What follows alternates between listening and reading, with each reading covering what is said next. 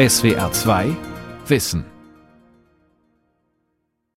Mag sich die Regierung gegen rohe Ausschreitungen der Polemik schützen? Mag sie Aufforderung zu Gewalttaten und Gewalttaten selbst mit Strenge verhindern? Das mag geschehen, wenn es nach allen Seiten gleichmäßig und unparteiisch geschieht und wenn man es unterlässt, besiegte Gegner zu behandeln, als seien sie vogelfrei. Wir hörten den SPD-Politiker Otto Wels. Er spricht über die Zwangsmaßnahmen, den Terror, den er und seine Partei, die SPD, ausgesetzt war. Er spricht am 23. März 1933 vor dem Deutschen Reichstag. Das war im Grunde die Begräbnisrede der Weimarer Republik. Freiheit und Leben kann man uns nehmen, die Ehre nicht. Nach den Verfolgungen, die die Sozialdemokratische Partei in der letzten Zeit erfahren hat, wird niemand von ihr billigerweise verlangen und erwarten können, dass sie für das hier eingebrachte Ermächtigungsgesetz stimmt. Wenig später stimmt dann aber die Mehrheit aus NSDAP und DNVP zusammen mit Abgeordneten des Zentrums für das Ermächtigungsgesetz. Und damit war die Demokratie praktisch abgeschafft und die Regierung Hitler hatte freie Hand. Damit willkommen zum SWR2 Archivradio Reichstag vor Hitler. Wir präsentieren heute Ausschnitte aus den letzten Parlamentsdebatten der Weimarer Republik. Mein Name ist Christoph König und bei mir ist der Erfinder dieser Sendereihe, der Kollege Maximilian Schönherr. Maximilian, woher stammen denn diese Tondokumente, die wir heute vorstellen? Also der Rundfunk hat in Deutschland 1923, Ende 1923 gestartet und das Einzige, was man damals machen konnte, war live zu senden, würde man es heute nennen. Alles Aufzeichnende war schwierig. 1926 gab es eine erste Aufzeichnung eines kleinen Ausschnitts äh, von einer Sitzung im Reichstag.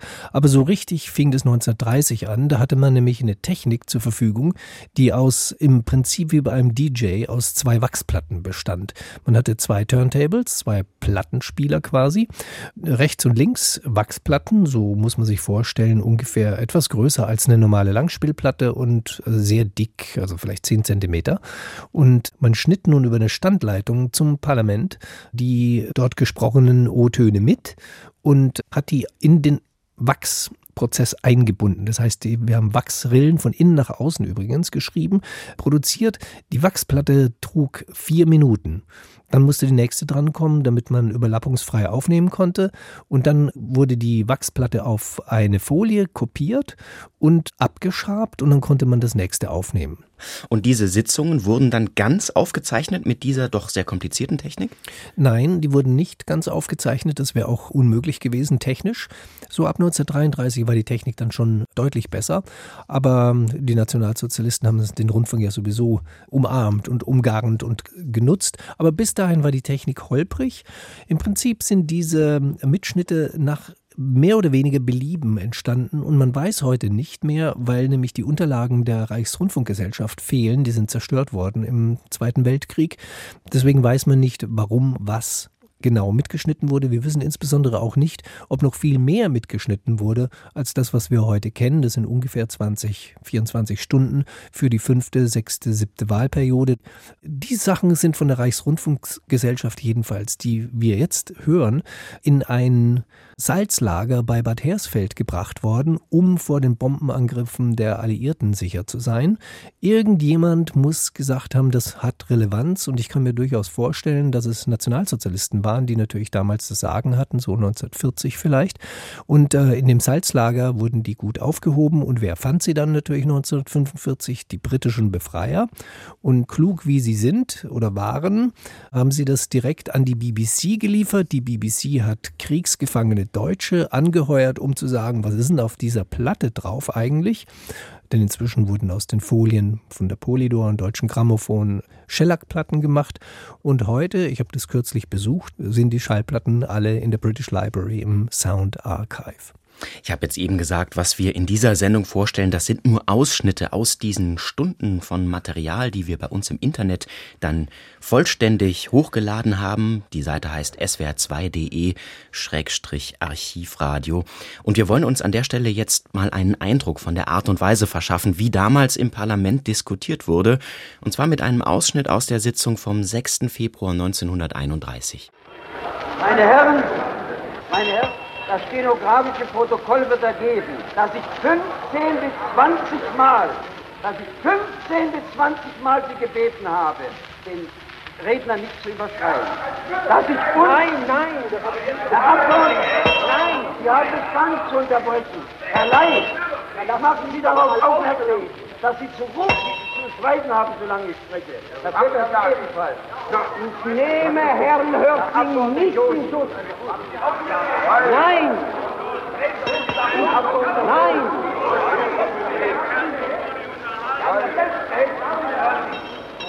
Meine Herren, ich bitte zunächst alle Abgeordneten, dass sie sich auf ihre Plätze begeben. Herr Abgeordneter Vetter, ich weise Sie aus dem Saale wegen dieser Beschimpfung. Reinhalt! Reinhalt! Abgeordneter Vetter,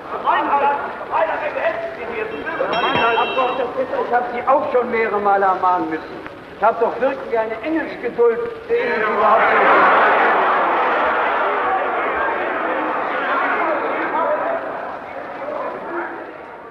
Es ist laut, es geht wild durcheinander und wir hören die Glocke von Reichstagspräsident Paul Löbe von der SPD.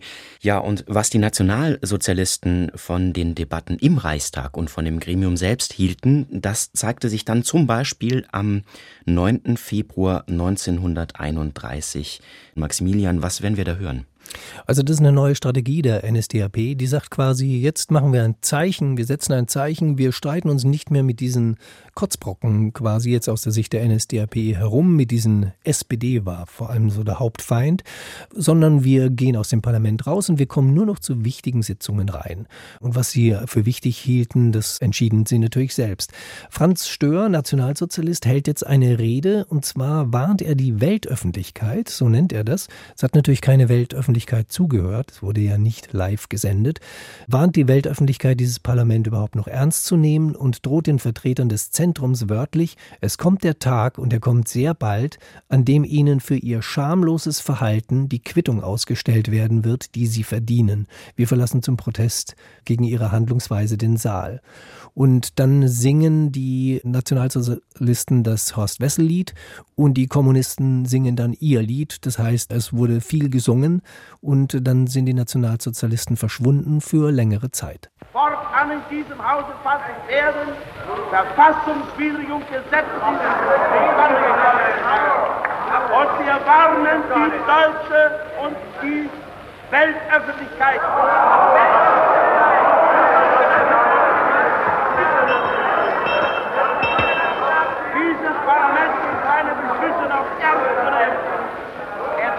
Tag und er kommt sehr bald, wollen wir ihr schamlos halten, vom Volk die Quittung ausgestellt wird, die sie verdienen. Wir verlassen jetzt den Prozess gegen ihre Handlungsweise.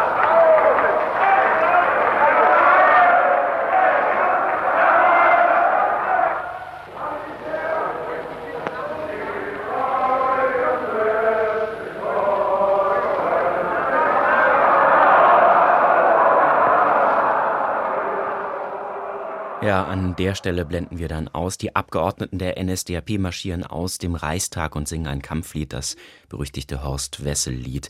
Wie reagierten jetzt aber die staatstragenden Parteien, allen voran die SPD und das Zentrum?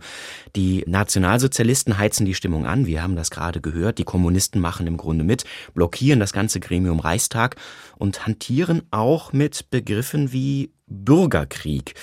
Und in der Reichstagssitzung von 5. März 1931 tritt der Reichsinnenminister Josef Wirth vom Zentrum ans Rednerpult und er versucht, gegen diesen Begriff anzureden, Bürgerkrieg, und er versucht, die Lage zu beruhigen. Vor mir liegt eine Zeitung, die Deutsche Zeitung, in der eine Rede des Herrn Dr. Frick wiedergegeben ist. Ich will darauf mit einigen Worten eingehen, nicht um mir einen neuen Streit zu entfachen, nein, um irgendeiner umgehenden man muss schon sagen, die ökonomische Krise unseres Volkes ganz bedenklich verschärfenden politischen Krisenstimmung zu begegnen. Das Gerede von einem Bürgerkrieg, ich habe das im Hauptsache schon gesagt, ist sinnlos. Wo ist denn irgendein Gebiet unseres Landes momentan, ich will nur mal sagen, auch nur die Möglichkeit, seinen Bürgerkrieg auszuholen? Ich habe ein viel zu großes Vertrauen zu den Ministern der Länder, dass sie nicht rechtzeitig einen solchen Versuch im Keim ersticken wird. Jawohl. Oh ja. Erlauben Sie, die Faschingszeit liegt schon hinter uns. Machen Sie keine solchen. Ich sage, man soll nicht mit diesem Wort immer in unserem Lande umgehen. Wo soll es denn hinführen, wenn zu den großen Schwierigkeiten, die uns die ökonomische Krise der Welt und auch die partielle Krise Europas bringt, immer noch mit dem Gedanken des Bürgerkriegs gespielt wird. Josef Wirth, Reichsinnenminister. Schwer zu verstehen ist der Zwischenruf aus den Reihen der KPD. Da sagt ein Abgeordneter, die Regierung habe doch den Bürgerkrieg gegen das Proletariat selbst begonnen. Darauf sagt wird, die Faschingszeit liegt hinter uns. Ja, man hört richtig, die NSDAP ist nicht im Saal. Es geht viel gemäßigt dazu. Und ich schätze, um die Zeit herum wurden dann auch fünf Mikrofone im Reichstag aufgestellt. In den O-Tönen, die wir bisher gehört haben, war es nur ein Mikrofon am Rednerpult. Ja, das sind also die beiden Fronten im Reichstag. Einerseits die staatstragenden Parteien SPD und Zentrum. Sie wollen beruhigen beruhigen und KPD und NSDAP, ihnen ist an der Eskalation gelegen. Kann man es so zusammenfassen? Ja, also beide Fraktionen, also die extreme Rechte und die Linke, lehnen dieses Parlament ab. Sie wollen eine andere Staatsform und das ist eine Parallele, die auf heute nicht mehr anwendbar ist. Das heißt, man konnte damals ganz normal sich als Abgeordneter mehrheitlich ins Parlament wählen lassen und sagen, dieses Parlament lehne ich ab. Ich bin sozusagen nicht mehr auf dem Boden des Grundgesetzes. Ich kann denken und machen, was ich will und vor allem will ich dieses Parlament beseitigen, weil ich einen ganz anderen Staat will. Wenn das heute jemand im Parlament so sagen würde, dann würde man ihm seine Immunität entziehen und ihn vor Gericht bringen, weil das geht einfach nicht. Das ist eine staatsfeindliche Organisation dann oder ein staatsfeindliches Individuum. In dieser Gesamtsituation hat der Regierungschef Reichskanzler Heinrich Brüning natürlich einen ganz besonders schwierigen Job. Er versucht in seiner Rede am 16. Oktober 1931 die Lage etwas zu beruhigen. Und wie er das macht, das wollen wir uns dann gleich anhören. Die Nationalsozialisten sind da immer noch nicht anwesend. Es gibt auch in dieser Situation wenig Zwischenrufe. Brüning spricht über die Not der Bevölkerung und versucht, irgendwie alle Parteien, auch die Extremen, an einen Tisch zu bringen. Und meine Herren, ich danke außerordentlich den Rednern der einzelnen Parteien, ebenso wie dem Führer der Nationalsozialistischen Partei für die Vornehmheit, mit der Sie sich meiner Person gegenüber bei aller Kritik eingestellt haben. Aber, meine sehr verehrten Damen und Herren, wenn das auch zweifellos eine Besserung mancher politischer Methoden gegen früher ist, von denen ich wünschen möchte, dass sie bis in die letzte und kleinste Versammlung im kleinsten Orte des Landes überall eindringen möchte. Eine Besserung der politischen Methoden, meine Damen und Herren, die uns zu unserer Freude dann einer großen Anzahl von Maßnahmen entheben würden, die wir nicht zu unserem eigenen, zu unserer eigenen Genuss oder aus irgendeinem besonderen Willen in die Notverordnung haben hineinnehmen müssen. Es ist keine Freude, der Presse Zwangsauflage machen zu müssen. Und ich wünschte den Tag herbei, wo es durch eine freiwillige Selbstkontrolle der Presse untereinander möglich sein würde, auf solche Dinge zu verzichten. Ja, hier muss man auch nochmal dazu sagen, Notverordnungen, das war eine Möglichkeit für die Regierung, in Grundrechte einzugreifen. Hier ist die Rede von einer staatlichen Zensur. Und was ich besonders interessant finde, Brüning bedankt sich für die Vornehmheit der Debatte. Nach all dem, was wir jetzt an der Stelle gehört haben, ist das schon sehr erstaunlich. Ja, aber er selber wurde von den Nationalsozialisten nicht geschätzt, aber in Ruhe gelassen. Und man hat sich eher auf einem niedrigeren Niveau mit anderen Abgeordneten beschäftigt. Brüning war ein Vermittler und die Nationalsozialisten hatten ein Gespür dafür, wen man eigentlich in Ruhe lassen soll. Hitler selbst war bis zu diesem Zeitpunkt noch nicht einmal anwesend im Saal. Er kritisiert die Regierung indirekt, zum Beispiel über einen offenen Brief. Diesen Brief spricht Reichskanzler Brüning dann in seiner Rede an. Wir sind immer noch am 16. Oktober 1931. Und nun, meine Damen und Herren, habe ich nicht die Möglichkeit gehabt, den offenen Brief, den Herr äh, Adolf Hitler an mich gerichtet habe, heute Morgen noch ganz selber durchzulesen. Das bedeutet keine Kritik, ich werde ihn durchlesen. Aber mir ist nur, sind ein paar Stellen unterstrichen worden. Und darauf möchte ich mit einem Satze eingehen. Herr Hitler sagt Ihnen, wenn Ihnen, Herr Reichskanzler, selbst nur vorübergehend das Ziel einer wirtschaftlichen Sanierung gelungen wäre, hätte kein Mensch in der Welt an eine Revision auch nur des Jungplanes gedacht. Ja, meine Herren, das ist der grundsätzliche Fehler meines Erachtens, der in den Auffassungen mancher Herren vielfach wiederkehrt. Ich bin ja gar nicht mit einer Revision des Jungplanes angefangen, sondern meine Aufgabe war es zunächst, unter bitteren Opfern, die dem deutschen Volke aufzuerlegen war, ein absolut finanziell wankendes Gebäude zunächst einmal zu stützen, um darin leben zu können. Und der zweite Schritt ist der gewesen, das kann ich auch vor dem Auslande heute ganz klar aussprechen. Meine Herren, wir haben erfüllt, wir sind die erste Regierung, die aus eigener Kraft erfüllt haben, nicht aus Anleihen, sondern aus einer Gestaltung der Handelsbilanz mit alledem, was zusammenhängt. Es geht hier um die verhassten Reparationszahlungen nach dem Ersten Weltkrieg. Es geht um den Young-Plan, um die Erfüllung einer jährlichen Zahlung an die alliierten Siegermächte nach dem Ersten Weltkrieg. Ja, Brüning rechtfertigt sich. Er arbeitet sich an den Vorwürfen der Gegner ab, versucht sich zu wehren. Aber ich habe den Eindruck, er hat eigentlich noch nicht verstanden, dass sich die Spielregeln geändert haben, oder? Haben die sich schon geändert? Ich bin mir nicht ganz sicher.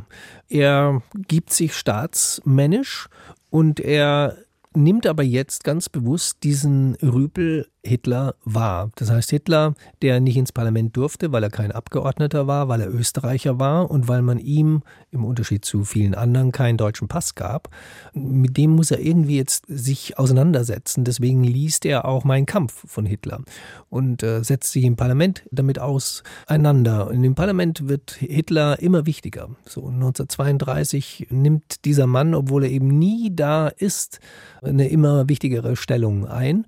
Aber er hat ja eine rechte Hand, nämlich seinen späteren Propagandaminister Josef Goebbels, den wir, glaube ich, jetzt auch hören. Genau, am 23. Februar 32, da haben wir so ein Beispiel, da spricht dann Josef Goebbels und er inszeniert seine Partei, die NSDAP, die ja so viele andere Politiker mit Terror und Zwangsmaßnahmen und Prügeleien und Rüpeleien bedroht, zunächst einmal als Opfer. Man hat versucht, die nationalsozialistische Bewegung auf amtlichem Wege abzudrängen. Man hat versucht, ihr mit Lüge und Verleumdung entgegenzutreten. Man hat ihr den Terror der Straße in den Weg gesetzt, in den Weg gestellt. Trotzdem ist unsere Bewegung triumphal darüber hinweggeschritten. Und nun verlangen sie von uns, dass wir auf parlamentarischem Wege ein System weiter am Leben erhalten, das auch der Reichspräsident selbst sieben Jahre lang durch seine Politik gedeckt und verantwortet hat. Es geht dann vor allem um den Reichspräsidenten Paul von Hindenburg. Im Februar 1932 sind wir mitten im Wahlkampf. Hindenburg wird von der SPD und dem Zentrum unterstützt. Die NSDAP hat einen eigenen Kandidaten im Rennen, nämlich Adolf Hitler. Deshalb greift Goebbels Hindenburg und die SPD an und sorgt dann für einen Eklat. Hindenburg hat die Sache seiner ehemaligen Wähler im Stich gelassen.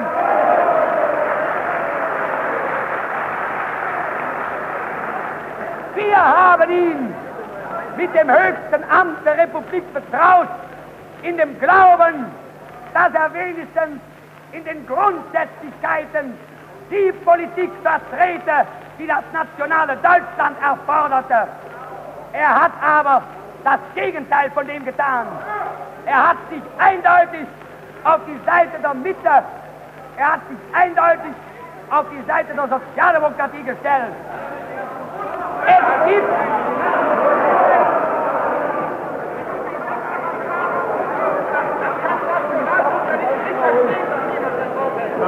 Ihren Spitzmarschall noch erleuchten. Allerhand. Unter uns Nationalsozialisten ein Wort, das bisher immer noch seine Richtigkeit erwies. Sage mir, wer dich lobt, und ich sage dir, wer du bist.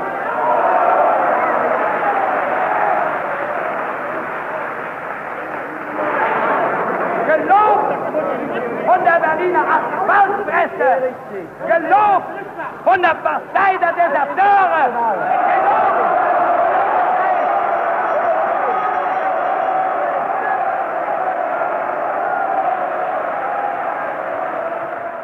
Empörung bei der SPD. Die Sitzung muss an der Stelle unterbrochen werden.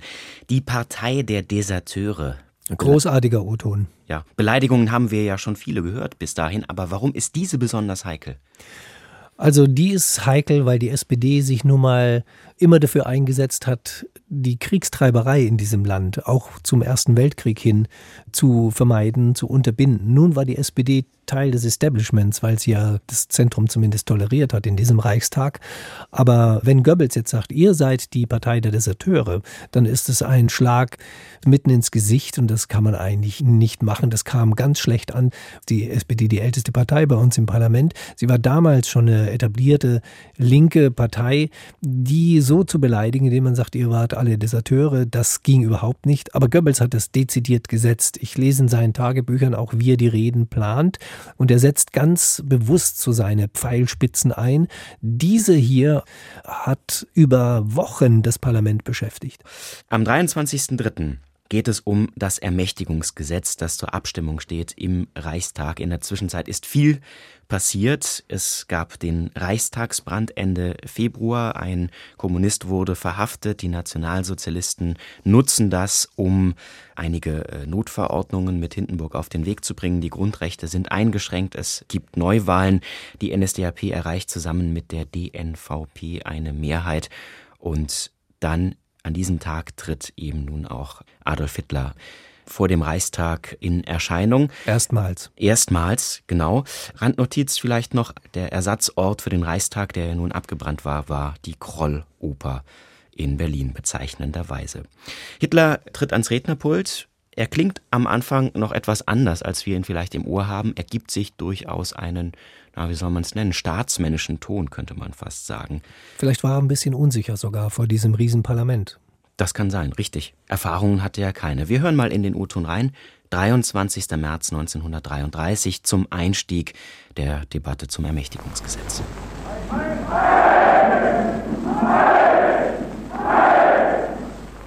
Männer und Frauen Deutschen, des Deutschen Reichstags. Im Einvernehmen mit der Reichsregierung haben die Nationalsozialistische und die Deutschnationale Volkspartei Ihnen durch einen Initiativantrag ein Gesetz zur Behebung der Not von Volk und Reich zur Beschlussfassung unterbreitet. Das nur zum Einstieg. Wir hören auf jeden Fall schon, die Stimmung im Saal ist eine völlig andere. Es gibt keine Zwischenrufe, bis auf das Heilrufen aus der NSDAP-Ecke. Und das Mikrofon ist auch besser? Das Mikrofon ist besser, es hat sich einiges geändert. Man muss auch dazu sagen, die KPD kann nicht mehr an der Sitzung teilnehmen. 81 Abgeordnete hatte die KPD. 81 Abgeordnete, die verfolgt waren, verhaftet waren, zum Teil auf der Flucht waren. 26 Abgeordnete der SPD waren verhaftet oder eben auch auf der Flucht. Hier äh, klingt er für seine Verhältnisse noch relativ moderat. Er wird sich dann aber im Tonfall steigern, so wie wir ihn im Ohr haben. Vielleicht noch ein Beispiel. Es geht ihm an dieser Stelle um die Kultur im Land. Blut und Rasse werden wieder zur Quelle der künstlerischen Intuition. Es wird dabei die Aufgabe der Regierung der nationalen Erhebung sein, dafür zu sorgen, dass gerade in einer Zeit beschränkter politischer Macht der innere Lebenswert und der Lebenswille der Nation einen umso gewaltigeren kulturellen Ausdruck finden. Dieser Entschluss verpflichtet zu dankbarer Bewunderung unserer großen Vergangenheit. Auf allen Gebieten des geschichtlichen und kulturellen Lebens soll die Kenntnis unserer Traditionen der Stolz der Gegenwart sein und die Brücke in die Zukunft schlagen. Die Ehrfurcht Vor den großen Männern muss der deutschen Jugend wieder als heiliges Vermächtnis eingehämmert werden. Danach dann die Abstimmung mit dem bekannten Ergebnis. 444 Ja-Stimmen für das Gesetz, nur 95 Nein-Stimmen, alle aus der SPD-Fraktion. Mit dem Ermächtigungsgesetz waren alle verfassungsmäßigen Kontrollinstanzen außer Kraft gesetzt, und die Regierung konnte damit Gesetze ohne Zustimmung des Reichstags beschließen und auch Verträge mit dem Ausland. Hitler sagt in seiner Rede dann ganz deutlich, was er mit seiner neuen Machtfülle vorhat. Der ja. nahm den Zeitgeist auf. Das muss man ganz stark sagen. Also eine Bevölkerung, die dermaßen unter den Reparationszahlungen nach dem verlorenen Ersten Weltkrieg sozusagen leidet, da fällt es natürlich auf fruchtbaren Boden, wenn man so nationalpatriotische Blut- und Erde-Sachen sagt. Hitler hat in den Monaten vorher auch große Probleme gehabt, sich hier zum Kanzler zu etablieren. Es waren viele diplomatische Schachzüge nötig und er misslang auch viel. Goebbels sagt in seinem Tagebuch, der Führer ist manchmal sehr faul als würde er so vor sich hin warten und so. Das ist eine sehr seltsame Gemengelage, die sich an diesem O-Ton, den wir gerade gehört haben, am 23. März 1933 verdichtet und damit ist wirklich Weimar abgeschafft. Und es gibt noch weitere Parlamentsdebatten-Mitschnitte. Das ist, wie gesagt, nur ein Ausschnitt. Wir haben viele stundenlange Ausschnitte von einzelnen Parlamentsdebatten. Daraus kann man sehr viel mehr lernen als nur bei diesen kurzen Ausschnitten. Maximilian, was nehmen wir für ein Fazit mit nach dem Durchhören der O-Töne? Sollen wir sagen, so klingt es, wenn eine Demokratie stirbt? Das kann man auf jeden Fall so sehen und dazu muss man wirklich die Sachen in der ganzen Länge hören. Das ist bei mir immer so, ich kriege den Eindruck von einer Stimmung in einem Land und zwar nicht nur die Stimmung, sondern auch die politische Lage, wenn ich die ganze Sache höre. Und das ist eben die Stärke vom Archivradio, dass wir im Internet ungebunden sind von festen Sendelängen. Und ich glaube, die Historiker unter uns werden auch einiges lernen können aus diesem langen Konvolut an äh, Originaltönen, weil tatsächlich Dinge herauskommen, die in den Büchern nicht zu lesen sind. Das war das SWR2 Archivradio heute zum Thema Reichstag vor Hitler. Vielen Dank an Maximilian Schönherr, meinen Gesprächspartner heute. Noch einmal der Hinweis auf unsere Webseite swr2.de-archivradio. Dort finden Sie alle Töne ungekürzt. Sie können sich aber auch einzelne Töne als Podcast anhören und Sie finden das SWR2 Archivradio auch in der ARD Audiothek. Das war's für heute. Mein Name ist Christoph König. Tschüss und vielen Dank fürs Zuhören. Die Welt verstehen. Jeden Tag SWR2 Wissen. Manuskripte und weiterführende Informationen zu unserem Podcast und den einzelnen Folgen gibt es unter swr2wissen.de.